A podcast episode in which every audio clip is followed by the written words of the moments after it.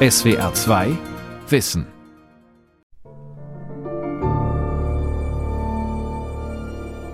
Drogen verändern das Bewusstsein, haben Nebenwirkungen, können süchtig machen, sind verboten. Drogen sind derzeit vielleicht die große Hoffnung für die Behandlung psychischer Störungen. Die US-amerikanische Arzneimittelbehörde FDA sieht in zwei der verbotenen Substanzen Kandidaten für einen Durchbruch in der Therapie. Deshalb hat sie ihnen den Breakthrough-Status verliehen. Das macht es leichter, Studien durchzuführen und zu untersuchen, ob sie zur Linderung oder Heilung von psychischen Störungen wie Ängsten, Traumata oder Depressionen beitragen können. Erste kleine Studien bescheinigen, dass sie gut wirken. In einigen Studien wirken sie geradezu unglaublich gut. Die Favoriten sind sogenannte Psychedelika, die Halluzinationen auslösen, vor allem der Zauberpilzstoff Psilocybin. Drogen in der Psychotherapie. Fragwürdig oder erfolgversprechend? Von Jochen Paulus.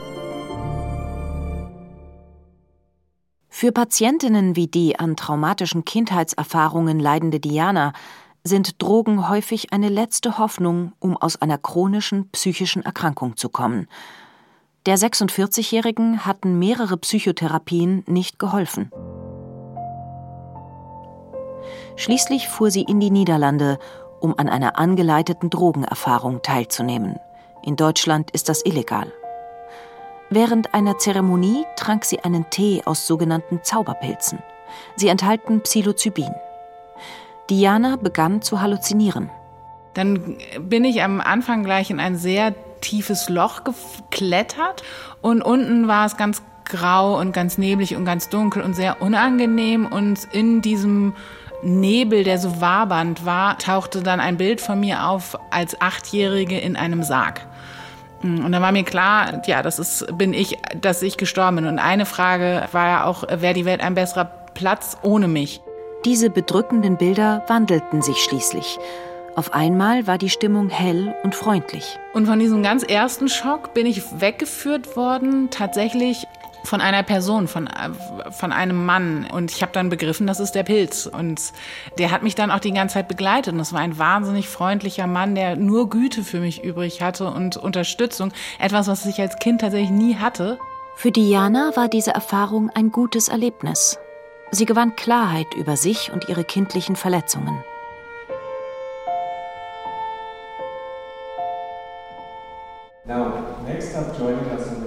Konferenzen zu Psychedelika würden aus dem Boden sprießen wie Pilze.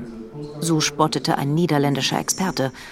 Bei der Insight-Konferenz in Berlin traten im September 2021 über 100 Referentinnen und Referenten auf. Einer der prominentesten war Professor Gerhard Gründer vom Zentralinstitut für seelische Gesundheit in Mannheim. Er ist einer der führenden deutschen Spezialisten für Psychopharmaka, also Arzneimittel, die auf die Psyche wirken. Ja, ich war skeptisch, bevor ich mich damit auseinandergesetzt habe. Wie so viele meiner Fachkolleginnen und Kollegen. Wenn man sich dann aber intensiver damit auseinandersetzt und vor allen Dingen auch über Wirkmechanismen von Psychopharmaka nachdenkt und nach neuen Behandlungsansätzen sucht, dann kommt man automatisch dahin, dass man sich mit Psychedelika beschäftigt. Fachleute sowie Patientinnen und Patienten warteten in den letzten Jahrzehnten vergebens auf bessere Medikamente gegen psychische Störungen. Die bisherigen helfen einfach nicht in ausreichendem Maß. Wir haben ja in den letzten 20 Jahren etwa eigentlich nur noch ganz wenige neue Psychopharmaka in unser Behandlungsarmamentarium bekommen. Und wenn man das feststellt, dann muss man sich schon fragen, brauchen wir vielleicht nicht nur einfach neue Substanzen nach dem alten Schema, sondern brauchen wir ganz neue Therapieansätze. Und Psychedelika repräsentieren sicherlich einen solchen neuen Therapieansatz. Natürlich sehen zumindest einige in der Branche die Verwendung von Psychedelika, auch Halluzinogene genannt, kritisch. Zu ihnen zählt Professor Rainer Thomasius, Suchtspezialist am Universitätsklinikum Hamburg-Eppendorf. Wir haben bisher sehr unvollständige Evidenzen vorliegen für den Einsatz von Halluzinogenen. Auf der anderen Seite aber für viele psychische Störungen, also ich meine hiermit die depressiven Störungen, die Angststörungen, die posttraumatischen Belastungsstörungen, eine sehr hervorragende Evidenz für eingeführte psychotherapeutische oder auch psychopharmakologische Verfahren. In einem würden ihm auch andere Fachleute zustimmen. Wie gut Arzneimittel und Psychotherapien gegen viele psychische Störungen wirken, ist bestens untersucht. Die Ergebnisse dieser Forschungen finden viele allerdings sehr bescheiden. So geht es nur 58 Prozent der von Alkohol und anderen Drogen Abhängigen am Ende besser, nachdem sie mit der führenden kognitiven Verhaltenstherapie behandelt wurden, als denen in der Kontrollgruppe ohne Therapie. Von allen mit einschlägigen Medikamenten behandelten Depressiven spricht nur etwa die Hälfte überhaupt darauf an. Selbst dann sind die Depressionen oft nicht völlig verschwunden und häufig brechen sie bald wieder aus, so schlimm wie vorher. Psychotherapie wirkt nachhaltiger, aber auch sie kann vielen nicht helfen. Sind die Depressionen schwer und wirken weder Psychotherapie noch die gängigen Medikamente, sieht sogar Rainer Thomasius kaum Alternativen. Hier bleibt mitunter als letzte Option nur die Elektrokrampfbehandlung. Und hier müssen gut konstruierte Studien durchgeführt werden, ob möglicherweise die Halluzinogene bei diesen schweren depressiven Störungen helfen können. Psilocybin, das gerade wohl in den meisten Drogenstudien verabreicht wird, ist strikt verboten. Hierzulande darf es nur mit einer Sondergenehmigung des Bundesinstituts für Arzneimittel und Medizinprodukte erprobt werden. Gerhard Gründer testet Psilocybin gemeinsam mit Forschenden von der Berliner Charité in der bisher einzigen deutschen Untersuchung einer psychedelischen Droge in der Psychotherapie.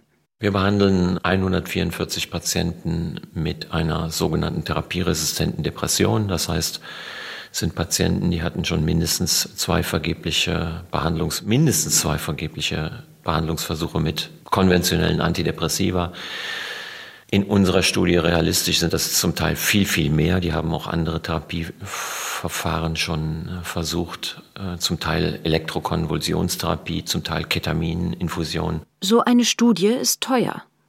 Gerhard Gründer und sein Team können sie nur durchführen, weil sie vom Bundesministerium für Bildung und Forschung 2,4 Millionen Euro dafür erhalten haben. Genehmigung und Geld waren schwerer zu bekommen als Patienten. Sie melden sich in Scharen, was ungewöhnlich ist, wenn ein Psychopharmakon untersucht werden soll. Die kommen zu uns, werden umfangreich aufgeklärt, vorbereitet und dann erhalten sie in einem doppelblinden Design entweder ein aktives Placebo, Nikotinamid, oder eine niedrige Dosis Psilocybin 5 Milligramm oder eine hohe Dosis Psilocybin 25 Milligramm. Wir vermuten, nur die hohe Dosis ist antidepressiv wirksam. Die Wirkung der bei einer Einzeltherapie in einer Kapsel verabreichten Droge hält etwa sechs Stunden an. Die Patientinnen und Patienten werden gründlich auf die Erfahrung vorbereitet. Zwei Therapeutinnen oder Therapeuten begleiten sie den ganzen Tag intensiv. Später wird das Erlebnis in mehreren Sitzungen nachbereitet.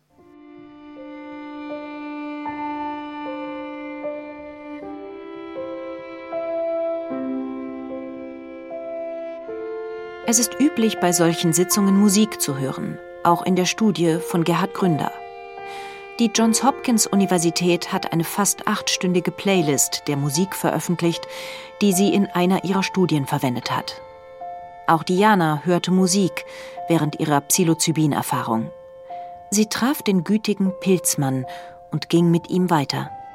Und wir sind dann auf ein Tunnelende zugegangen und in der Mitte bin ich nochmal so überwältigt gewesen von, von Trauer und von Angst und wirklich sehr alten Gefühlen. Und dann hat sich tatsächlich die Musik, die ja sehr laut auch und sehr präsent war, auf die ich auch sehr stark reagiert habe, hat sich auch manifestiert als Person. Es war dann eher so eine, so eine Fee in einem hellblauen Kleid mit langen blonden Haaren, also wirklich so ein bisschen Disney-mäßig.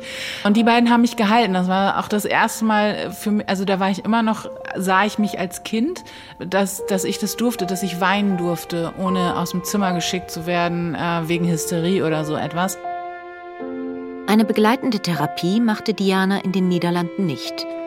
Aber sie hatte sich auf diese Sitzung online mit dem an der Londoner Regents University tätigen Therapeuten Henry Whitfield vorbereitet. Er hat schon öfter Patienten dabei geholfen, therapeutische Drogenerfahrungen aufzuarbeiten. Whitfield erklärt den Sinn der Musik bei solchen Sitzungen. Music serves a way of helping you feel safe and that you're in a, a nice kind of environment. However, Musik signalisiert, dass du sicher und in einer schönen Umgebung bist. Jedoch nimmt die Musik in der psychedelischen Therapie an einem bestimmten Punkt eine Wendung ins Dunkle, weil sie dich einladen will, schwierige Gefühle wahrzunehmen. Sie klingt dann vielleicht ein bisschen gruselig. Einige Universitäten haben ernste klassische Musik in ihren Studien verwendet. Aber im Prinzip hält die Musik dich. Manche haben sie mit einem Geländer verglichen, das durch die Erfahrung führt. Denn sie ist konstant da und du fühlst dich von ihr gehalten. Whitfield hatte mit Diana vorher auch die Fragen erarbeitet, auf die sie sich in der Sitzung Antworten erhoffte. Sie war schon als Kind chronisch krank. Die Eltern, die all ihren Kindern gleich viel Aufmerksamkeit schenken wollten, waren nach Dianas Erinnerung überfordert. Und haben mich quasi dann dafür auch bestraft, wenn ich ihre Zeit verschwendet habe im Zuge davon, dass sie mit mir zu Ärzten und Spezialisten gehen mussten oder ins Krankenhaus oder zur Krankentherapie oder was auch immer. Und ich habe dort einfach wirklich gelernt, dass ich eine Last bin und auch das Thema, dass ich an allem schuld bin, das ist einfach so ein Mutter-Tochter-Ding, was da auch passiert ist. Und was Fragen waren, die ich mit in die psychedelische Zeremonie genommen habe, unter anderem. Warum ich einfach eine Last bin und warum ich an allem schuld bin. Schon früher haben Forscherinnen und Forscher versucht, psychische Erkrankungen mit psychedelischen Drogen zu heilen. Vor einem guten halben Jahrhundert machten sich vor allem kanadische Experten systematisch daran. Der Psychiatrieprofessor David Nutt vom Imperial College in London ist einer der international bekanntesten Drogenspezialisten. Psychedelics first came into psychiatric treatment research in about 1953, 54. Psychedelika wurden zuerst 1953, 54 in der psychiatrischen Behandlungsforschung eingesetzt und bis etwa 1967 in großem Stil genutzt. Etwa 1000 Fachartikel wurden zur psychedelischen Therapie veröffentlicht. Sie wurden an etwa 40.000 Patienten erprobt und es sah alles vielversprechend aus. Doch diese frühe Blütephase der psychedelischen Therapie dauerte nur ein gutes Jahrzehnt. Sie endete, so die eine Theorie, auch weil die Forscher nicht beweisen konnten, dass die Drogen wirklich halfen. Das hätten sie nach den 1962 in den USA eingeführten Regeln mit placebo-kontrollierten Doppelblindstudien belegen müssen. Nach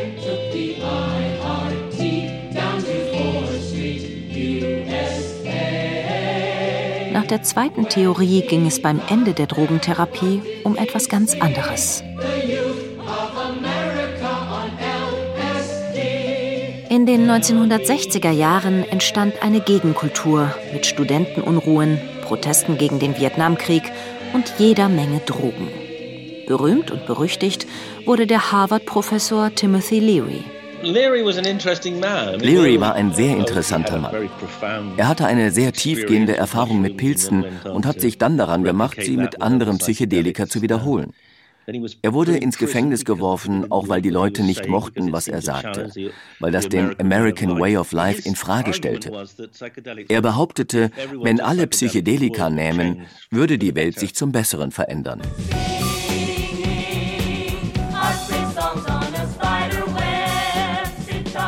Leary wurde sogar im Hippie-Musical Hair von 1968 kurz besungen.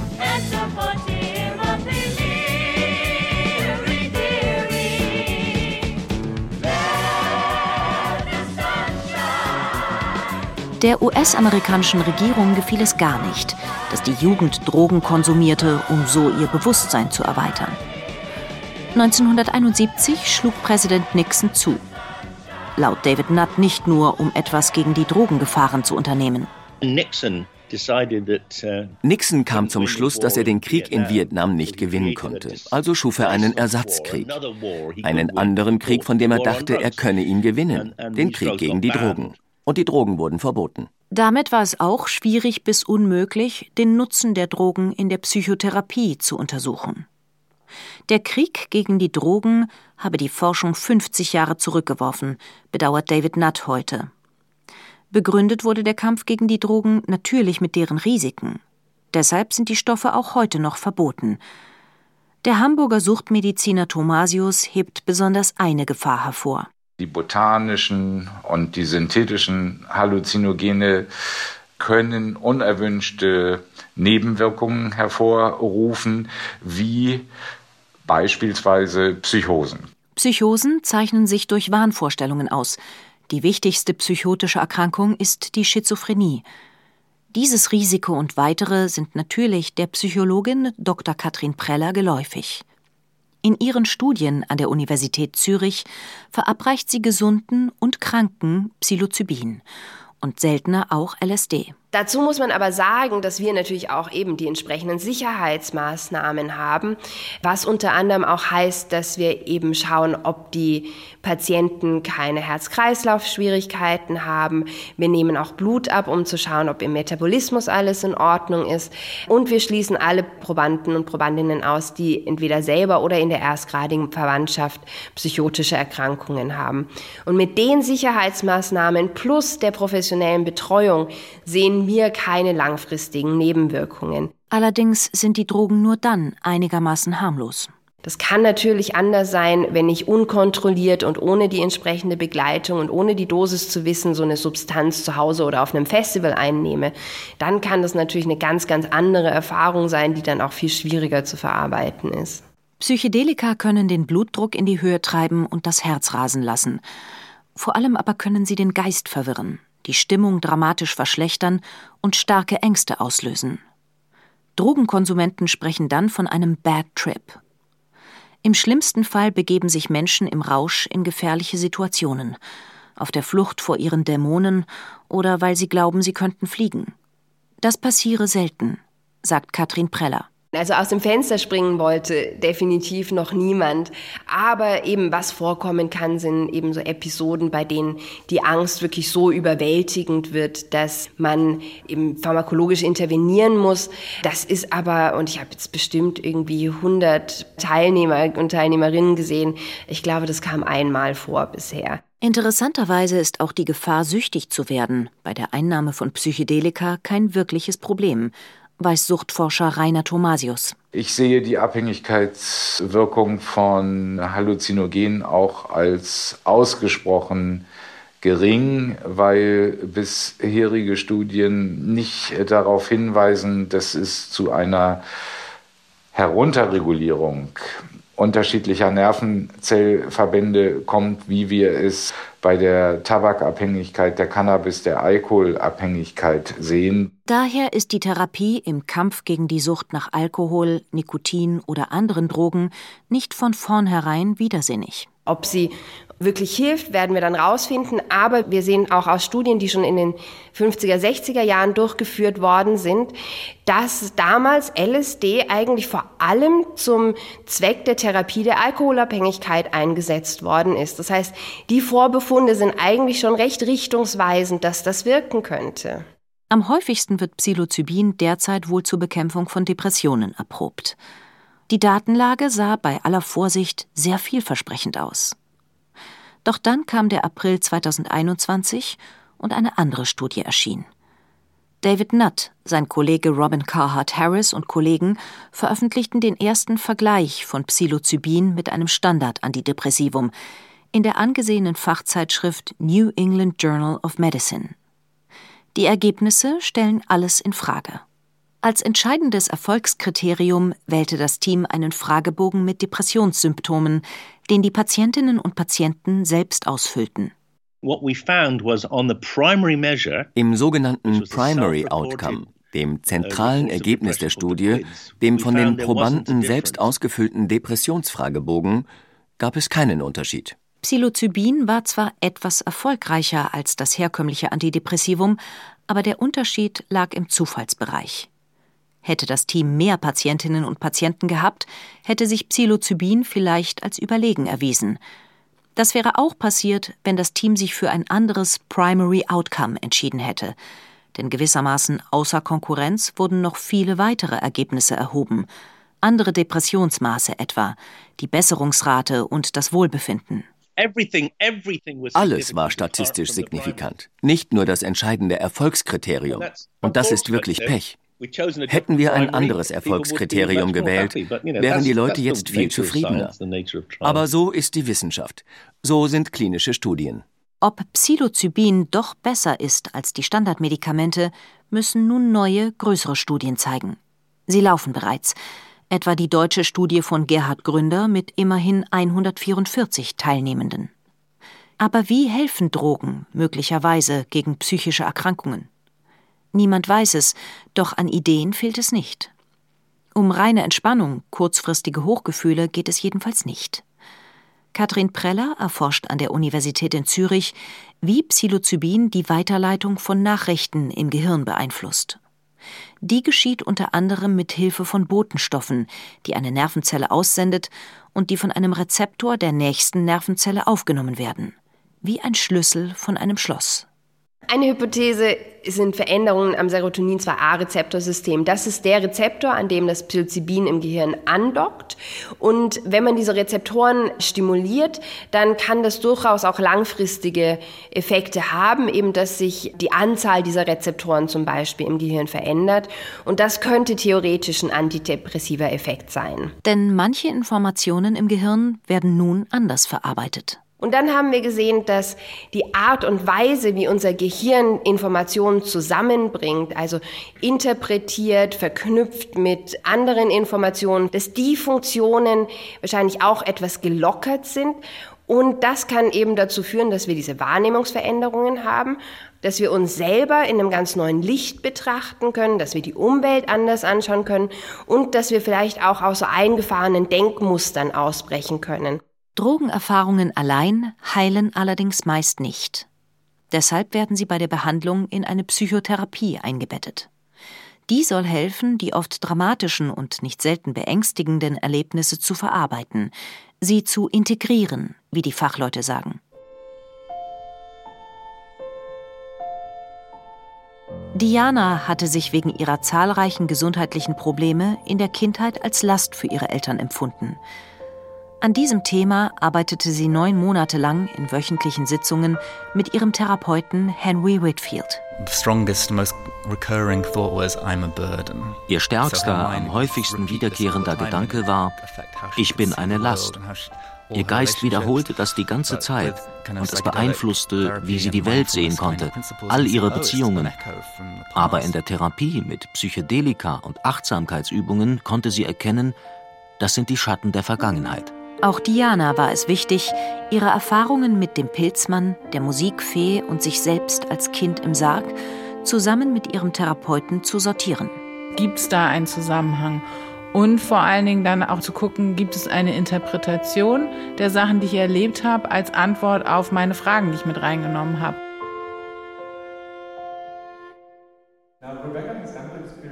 Auch einer der charismatischsten Referenten der Berliner Inside-Konferenz im Herbst 2021 hat persönliche Erfahrungen mit Drogen. Nicht nur eine oder zwei und nicht unbedingt therapeutische. Rick Dublin trägt einen Doktortitel der US-Elite-Universität Harvard. Aber ein akademischer Abschluss war längere Zeit nicht sein oberstes Ziel. Ich bin im ersten Jahr raus aus dem College, weil ich LSD und Mescalin genommen habe. Ich bin dann zehn Jahre weggeblieben. 1986 gründete Dublin MAPS, die multidisziplinäre Gesellschaft für psychedelische Studien, deren Direktor er immer noch ist. Im Lauf ihrer Geschichte hat sie 150 Millionen Dollar Spenden und Projektgelder gesammelt. Damit konnte MAPS auch eine erfolgreiche Phase 3 Studie finanzieren, deren Ergebnisse im Mai 2021 in Nature Medicine erschienen sind. Dublin und MAPS arbeiten mit MDMA. Der Stoff wurde unter dem Namen Ecstasy bekannt, wobei längst nicht alles, was heute als Ecstasy gedealt wird, reines MDMA ist. Dublin, kein Mediziner, sondern ein Politikspezialist, suchte MDMA mit Bedacht aus. MDMA ist unter allen Psychedelika das sanfteste. Es ist am einfachsten zu integrieren. Es löst das Ich am wenigsten auf. Es erzeugt nicht das Gefühl, ich könnte sterben oder verrückt werden, wie es bei LSD oder Psilocybin passieren kann. Auch die Patientengruppen wählte Dublin taktisch geschickt. MAPS ließ MDMA sterbenskranken Menschen mit starken Ängsten vor dem Tod geben denn unter Fachleuten grassierten Befürchtungen, dass MDMA Jahre später Hirnschäden verursachen könnte. Bei Todkranken spielte dieses Argument keine Rolle. Wohl überlegt ging es weiter. We needed a, uh wir brauchten Patienten, die die Sympathie der amerikanischen Öffentlichkeit genossen. Denn diese Drogen waren stigmatisiert. Es gab so viele Ängste. Aber wenn wir sagen konnten, wir helfen Gruppe X, wir dachten an die posttraumatische Belastungsstörung, denn in den USA sind die Kriegsveteranen sehr angesehen. Ehemalige Soldaten und Soldatinnen leiden oft darunter, dass sich grausame Kriegserlebnisse immer wieder in ihr Bewusstsein drängen. Nach einer Vergewaltigung geht es vielen Frauen ähnlich. Sie haben nicht selten mit Schockerinnerungen zu kämpfen. An der großen Studie nahmen schließlich 91 Menschen mit einer posttraumatischen Belastungsstörung teil. Beide Gruppen in der Studie bekamen Psychotherapie, aber nur eine schluckte MDMA. In dieser Gruppe war nach der Behandlung bei zwei Dritteln keine posttraumatische Belastungsstörung mehr festzustellen. In der Placebo-Gruppe war nur ein Drittel so erfolgreich. Ein Problem allerdings bleibt, wie bei all diesen Studien. Die meisten Patientinnen und Patienten merken, ob sie eine Droge bekommen haben oder nur ein Placebo. Es wäre also möglich, dass mehr der Glaube an die Droge hilft als die Droge selbst. Auf den ersten Blick ist das egal. Doch was passiert, wenn die Droge nicht mehr nur Enthusiasten gegeben wird, die sich freiwillig für so eine Studie melden, sondern x-beliebigen Kranken in einer Routinebehandlung? Dann könnten die Erfolgsraten weit weniger fantastisch ausfallen. Wie gut Psychedelika wirklich helfen, wird sich also in der alltäglichen Behandlung zeigen müssen. Vielleicht wird MDMA als erstes zugelassen, Rick Dublin hofft, dass es Ende 2023 in den USA soweit sein könnte, Ende 2024 in Europa. Gerhard Gründer vom Zentralinstitut für seelische Gesundheit in Mannheim rät zu Geduld. Also Rick Doblin mit 2024, das ist Rick Doblin, der ist einfach, geht enthusiastisch voran. Das halte ich für völlig illusorisch. Die optimistischste Einschätzung ist 2025 und wenn es 2027 ist, dann glaube ich, können wir immer noch froh sein im Interesse unserer Patienten. Die Studie von Gründer soll Anfang 2023 erste Ergebnisse liefern. Auch andere Untersuchungen sind schon weit fortgeschritten. In wenigen Jahren wird klarer sein, ob Drogen als Teil einer Therapie wenigstens einigen psychisch Kranken tatsächlich helfen können. SWR 2 Wissen. Drogen in der Psychotherapie. Fragwürdig oder erfolgversprechend? Von Jochen Paulus. Sprecherin Isabella Barthoff, Redaktion Sonja Striegel, Regie Andrea Leclerc. SWR 2 Wissen. Manuskripte und weiterführende Informationen zu unserem Podcast und den einzelnen Folgen gibt es unter swr2wissen.de.